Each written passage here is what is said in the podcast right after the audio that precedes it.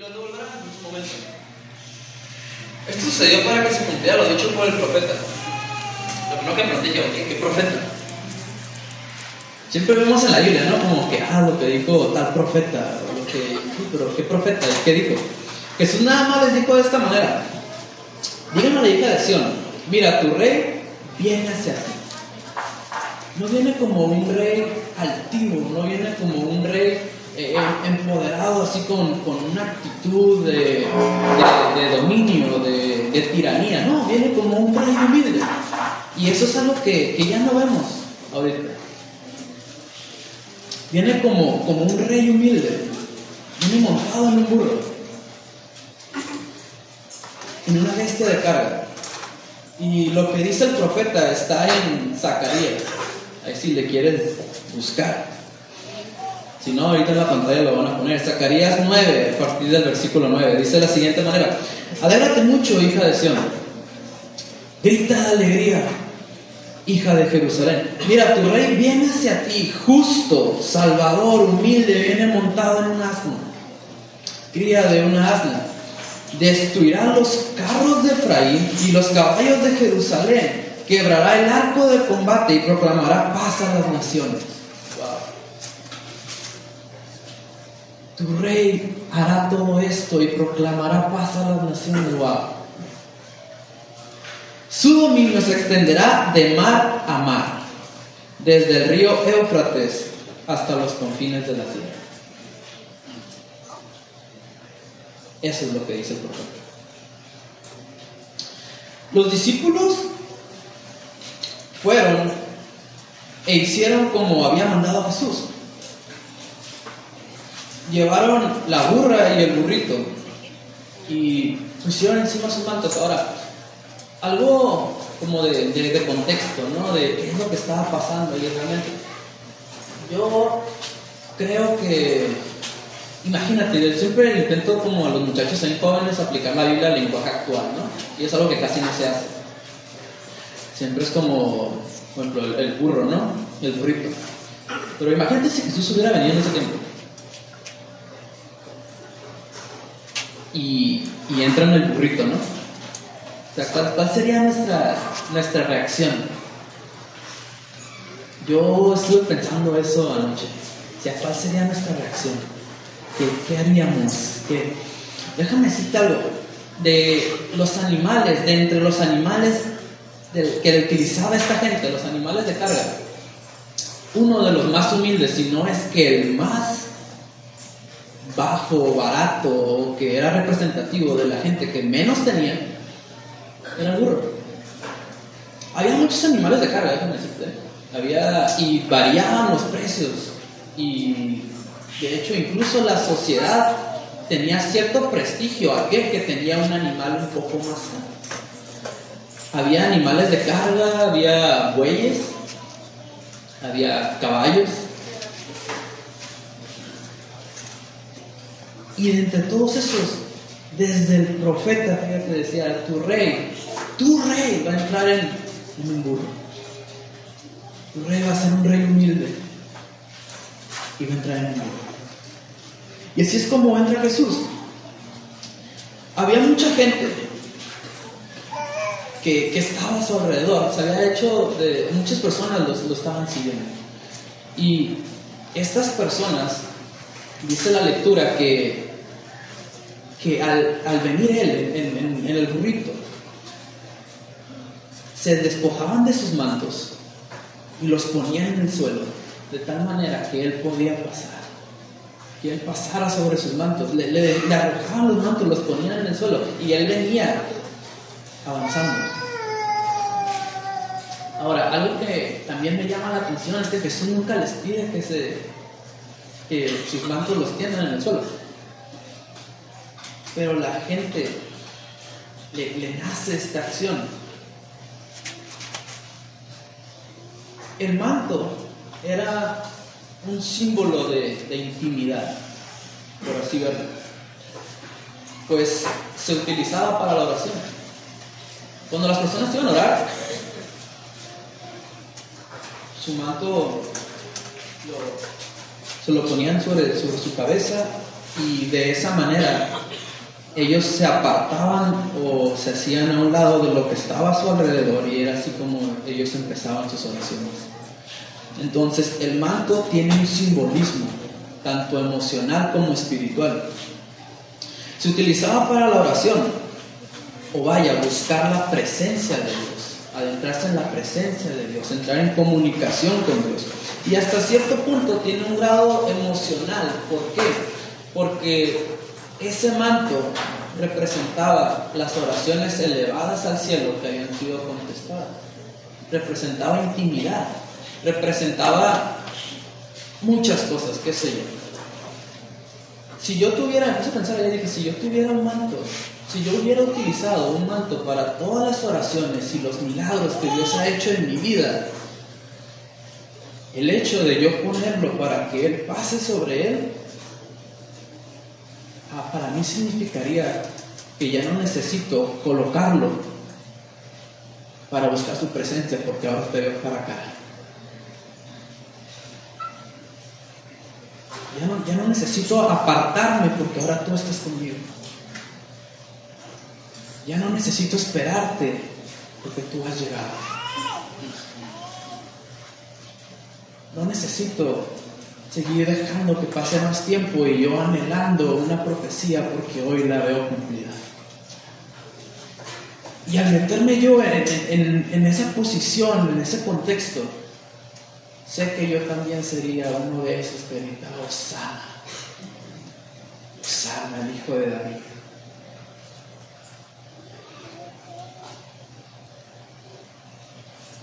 Osana al Hijo de David, bendito el que viene en el nombre del Señor, Osana en las alturas.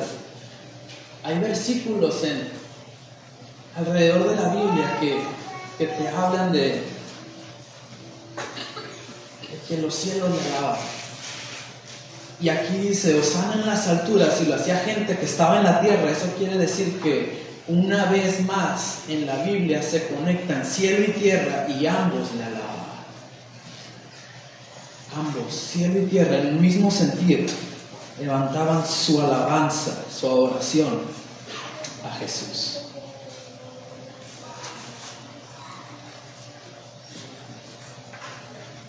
Cuando Jesús entra a Jerusalén, toda la ciudad se conmueve. Algo que no estaba en el mensaje, no lo había preparado, pero estando ahí atrás en, en alabanza, comencé a llorar mucho. Y vino algo a mi mente, dije, dije, wow, o sea, en este punto de la lectura vemos que la gente le seguía y decía, Osana, el hijo de David, y unos capítulos después es la gente que le da crucificar. Y eso me quebró. Me quebró y empecé a pensar ahorita y atrás. Dije, si yo hubiera estado en ese momento en el que tú ibas pasando, metiéndome en todo el contexto, me escojo de mi manto, lo pongo, sana. Yo creo que yo también hubiera gritado crucificar. Y eso me quebraba, me quebraba ahorita. Jesús entra en el templo. Ahora, qué privilegio es que tú y yo seamos ese templo. ¿Cuántos saben aquí que son portadores del Espíritu Santo? Jesús entra en el templo y una de las primeras cosas que Jesús hace cuando entra en el templo es que se le acercan cojos y ciegos y él los sana. Jesús no entró en el templo para aparentar algo que, que él no era. Él siguió haciendo simplemente lo que él hacía.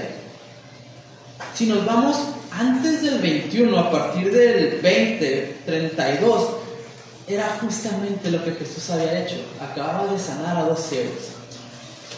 Dice de esta manera la lectura. Jesús se detuvo y los llamó. Jesús iba pasando. Entonces, estos dos personajes, los dos ciegos, empiezan a, a a querer llamar la atención de Jesús cuando va pasando. Entonces Jesús se detiene y, y los llama, dice que se aproximen, que vengan. ¿Qué quieren que haga por ustedes? Dice Jesús. Señor, queremos recibir la vista. ¿Y cuántos de nosotros no venimos con Dios siempre y levantamos peticiones a Él? Jesús se compadece de ellos, les toca los ojos y al instante recobran la vista, pero ahí no termina la lectura. Lo que dice la lectura y el punto final de ese capítulo es que ellos le siguieron después de recobrar la vista. Algo que es bien importante, iglesia, es buscar al dador, no lo que. Y estos dos ciegos son ejemplo de eso, es, es lo que ellos hacen, vienen buscando la, la, vista y Jesús les da la vista y ellos le siguen. Ahora, aquí hay dos cosas. Pasan dos cosas cuando tenemos un encuentro con Él. Primera, algo cambia dentro de nosotros. Algo en nuestras vidas cambia, definitivamente. ¿Cuántos aquí recuerdan una experiencia que tuvieron con Dios? Un encuentro que hayan tenido. ¿Y cuántas de esas personas que se acuerdan de ese encuentro con Dios quedaron iguales?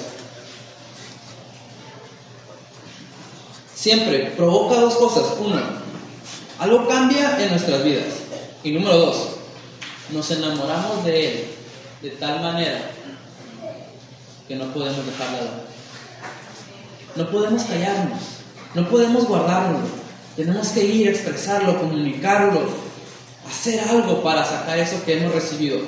Siempre, siempre sucede de esa misma manera y es este el motivo por el cual los niños en el templo, al ver lo que Jesús estaba haciendo, comienzan a alabarle, comienzan a gritar, Osana, hijo de David. Algo que, que hablaba con el pastor en la semana y que me decía que, que él quería que yo comunicara o como que lo mencionara, era ¿por qué los niños? ¿O por qué, se, por qué los niños? ¿Por qué, ¿Por qué los niños y Jesús en el templo? ¿Y por qué ellos su, su alabanza y gritaban? Y es algo que ya muchas veces no hacemos. Cuando un niño alaba, no le da, no le da pena. Los vimos ahorita hace un momento y cuando un niño alaba, no le da pena si se escucha bien, si se escucha mal, si, si está gritando, si no está gritando, si, si llora, si no llora, si, si se postra, si no se postra, si levanta sus manos, quién le está viendo. No, un niño simplemente lo hace y ya. Y más adelante Jesús dice esto, en los labios de los pequeños, de los niños de pecho, otras versiones, otras versiones podrán decir, de, de los niños de corazón. Has puesto la pequeña alabanza. Y ese cuando tú le alabas con el corazón realmente, deja de importar quién esté a tu lado, deja de importar si te están viendo, deja de importar dónde estés. Hay muchos, muchos comentarios que hemos hecho ahorita los jóvenes allá abajo y y de hecho hace rato en el tema Isaac hizo un comentario de esos. Dice, estaba en el camión, iba en el camión, creo que dijo un camión. Iba en el transporte. Y, y tuvo ahí intimidad con Dios. Y dice, yo empecé a llorar. Pero me tapé porque me, me dio pena, no quería que me vieran. Y sí pasa, sí pasa en el momento que sea, en el lugar donde tú estés, cuando llegan esos pequeñitos encuentros con Dios, no importa quién te esté viendo. A muchos nos ha pasado, te comparto algo, iglesia, ahí en la, en la escuela, yo he tenido esos pequeños encuentros. Y me ha dejado de importar quién me está viendo. incluso si estoy en clase, a veces estoy en clase y, y de la nada empiezo a llorar y yo como, viene algo en mi mente y Dios me habla de alguna manera y comienzo a, a, llorar o, o decir, manches Señor. Y el maestro sigue que se te pone a un lado y todo va a estar bien. Todo ya está bien. Gracias, maestro. O vienen los compañeros y, hey, no te preocupes, ánimo, este, ¿quieres ir a comer? Y yo, ay, gracias, ¿no? y va, me dejo chiquear. A lo que voy es que la gente no está tan acostumbrada a, ver ese tipo de, de seguidores, vaya, como le quieras decir, cristianos, seguidores, me la palabra seguidores, que tengan ese encuentro día a día en el lugar donde está, en el momento que sea, con las personas que se encuentran. Es muy raro, llama la atención. Pero déjame decirte que por dentro esas personas se mueren por tener los mismos encuentros que tienes tú.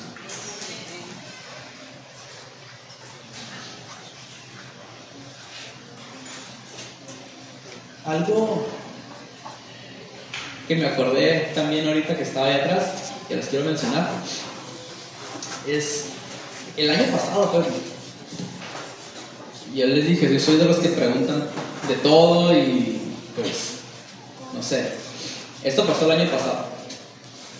El año pasado, cuando veníamos en esta misma fecha, Palmas, en el camino, yo vi un montón de gente que andaba ahí deshojando los, los, los pobres arbolitos y bien desesperados andaba arrancándoles, pero con todo. Y yo, ay, tan bonitas que estaban, ¿por qué les arrancan eso? Y todos así, y hasta veían así secas en el piso y se andaban desviviendo y todo. ¿Y qué, que le dije a mi mamá? Veníamos en el carro. Mi mamá y mi hermana, creo que nadie, no mi hermana. Y les dije, ay, qué religiosos. Y les dije, ay, qué religiosos. Y pues a veces uno no habla, ¿no? Así. Yo, yo soy bien así. Este, llegamos, fue aquí arriba y estaba todo lleno de palmas. y mi mamá me dice, ándale, ¿qué andabas diciendo? ¿Qué andabas diciendo? Y yo ya, pues ya.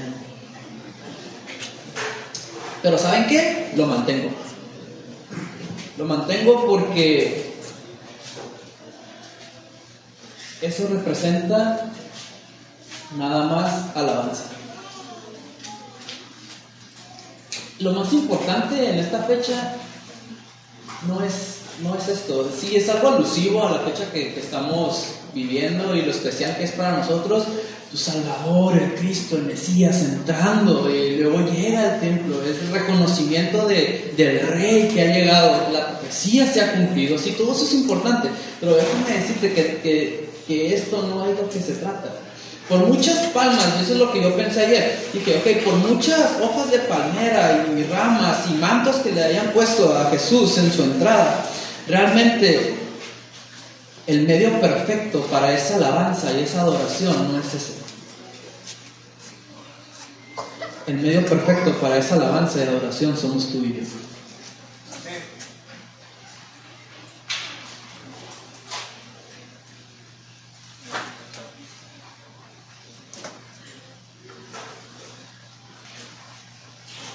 en, estas fechas nos ponemos a veces un poquito nostálgicos. Yo soy de esos. Que, que empieza a revivir todo el evangelio así viene a mi mente. Hace unos días lo, lo leí todo y yo, está bien bonito. Y, y la verdad es que es algo que tenemos que vivir día a día. Eh, la fecha de hoy se conmemora y se alusiona que el pueblo reconoció a Jesús como su rey, reconoció la profecía cumplida y los niños la alababan. Pero eso es algo que se tiene que hacer todos los días. Hace ratito en la, en la predica ahí abajo, por ahí se mencionó que hace 2018 años, esto pasó. Y yo le decía a mi hermana, pasó hace como 1985 años más o menos, para los 33 que Jesús tuvo. 2018, no, todavía ni nacía, Hace mil tantos, casi los 2000, pasa esto. Y ve tú a saber cuánto más tiempo vaya a pasar. Vamos a tener esas celebraciones cada año Pero lo importante es que tú en el lugar donde estás y con el corazón más humilde y dispuesto, tú levantes tu alabanza tu adoración y reconozcas allí en el lugar cómo estás, que Él es Cristo. Que Él es el Rey, tu Rey. Rey que entró humilde por esas puertas. Un rey que no es tirano un rey que quiere lo mejor para ti. Un rey que nada lo detuvo para cumplir con esa misión para la cual él vino.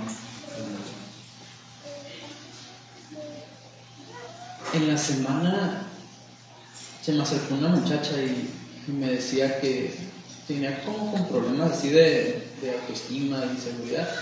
Y yo con todo esto y preso que lo traía, le digo, oye, no te sientes así, tú vales mucho. No, es que yo esto, no. ¿Cuánto crees que vale? Si a mí no se Le digo, tú no vales dinero, tú vales sangre. Sangre que ya fue hace tantos años. ¿Y qué crees? No es la tuya, fue la de alguien más. Y empezaba a platicar con, con ella. Iglesia, que no se nos olvide eso tan importante, no porque sea una fecha, no, que sea un, acto de nosotros. Abraza esto, que sea algo, algo nuestro.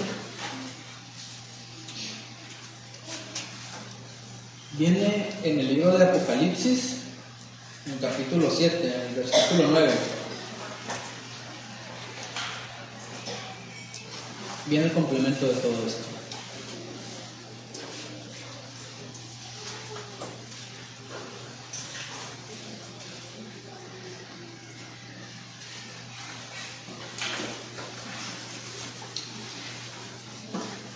Dice a partir del 9. Después de esto miré y apareció una multitud tomada de todas las naciones, de todas las tribus, pueblos y lenguas. Era tan grande que nadie podía contarla. Estaban de pie delante del trono y del cordero, vestidos con túnicas blancas, con ramas de palma en la mano, y gritaban todos a una sola voz.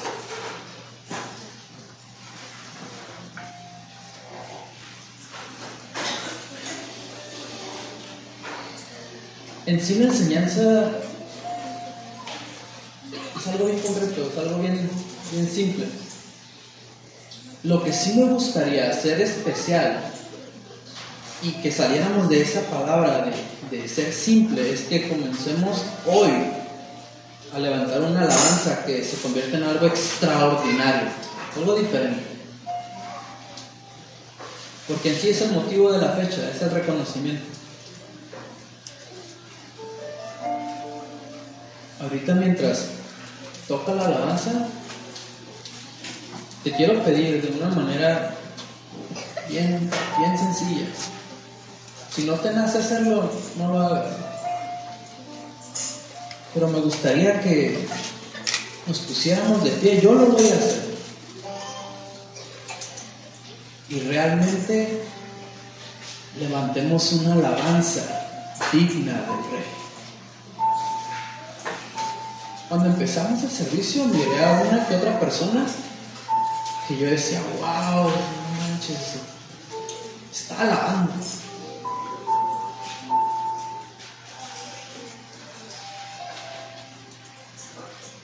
Yo te invito a que alabes de esa manera.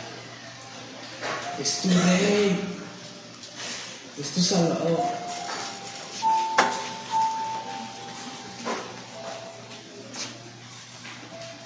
Si necesitas cerrar tus ojos, ciérralos. Si necesitas apartarte un poquito, búscate ahí un lugar. Pero enfócate en esto último y que es con lo que quiero que cerremos, que es la enseñanza de todo esto, la perfecta alabanza por la llegada del Rey. Siéntate libre. Si te gustas poner de pie, si gustas tomar un lugar diferente, si gustas postrarte, si, si, el Espíritu te pone a orar, orar en lenguas, adelante. Tómate este tiempo.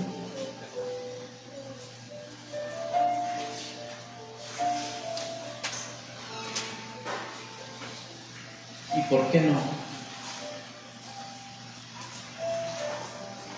Hay personas que necesitan oración. También te pido que le digas al Espíritu Santo que te haga sensible para poder orar por esas personas que, estamos aquí.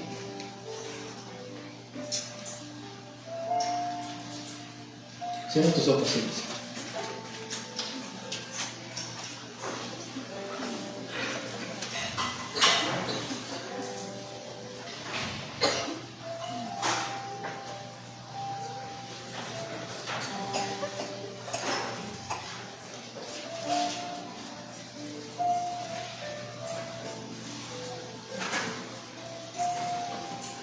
Señor, te damos gracias en el nombre de Jesús por haber entrado aquel día por las puertas de la ciudad. Señor, gracias. Gracias porque a pesar de la condición en la que estábamos, tú entraste. Tú no dudaste.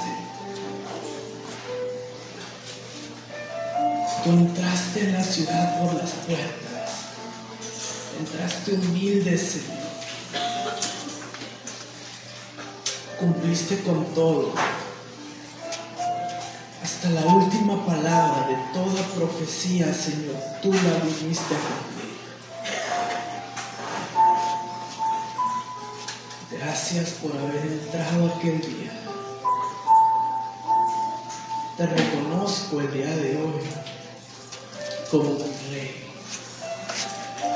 Como la primera vez, el día de hoy yo lo mantengo. Te reconozco como mi Señor. Yo creo que esa profecía fue cumplida aquel día, que eras tú, el que había de venir.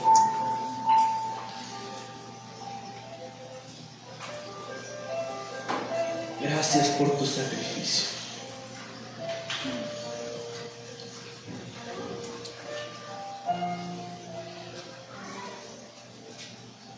Señor, no permitas que los años en el Evangelio nos hagan insensibles a este tipo de cosas tan importantes, de tanta identidad, Señor.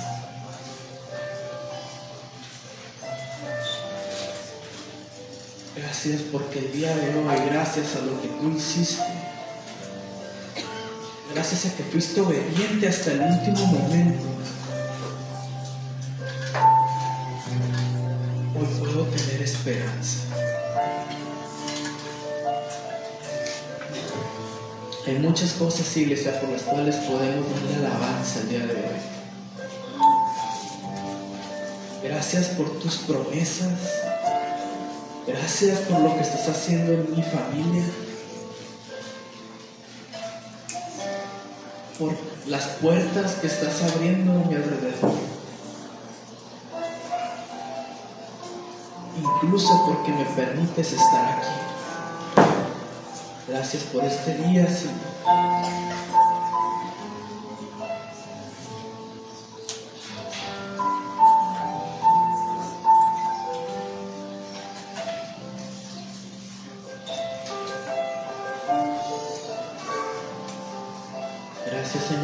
Se trata de, simbolismo ya.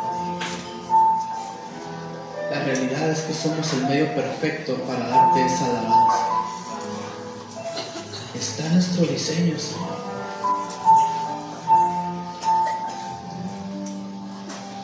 Y tú eres el único digno de recibir la alabanza, la oración, el reconocimiento llevarse todo el crédito por lo que pasó aquel día.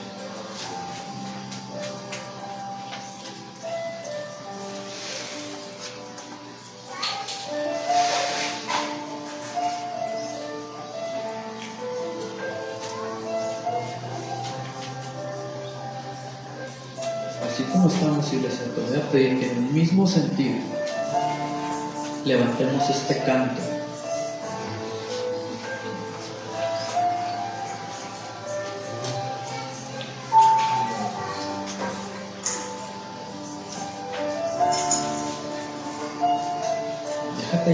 Déjate llevar por el Espíritu Santo. Comienza a orar, comienza a hablarle, a agradecerle, a levantar tu alabanza en tus propias palabras.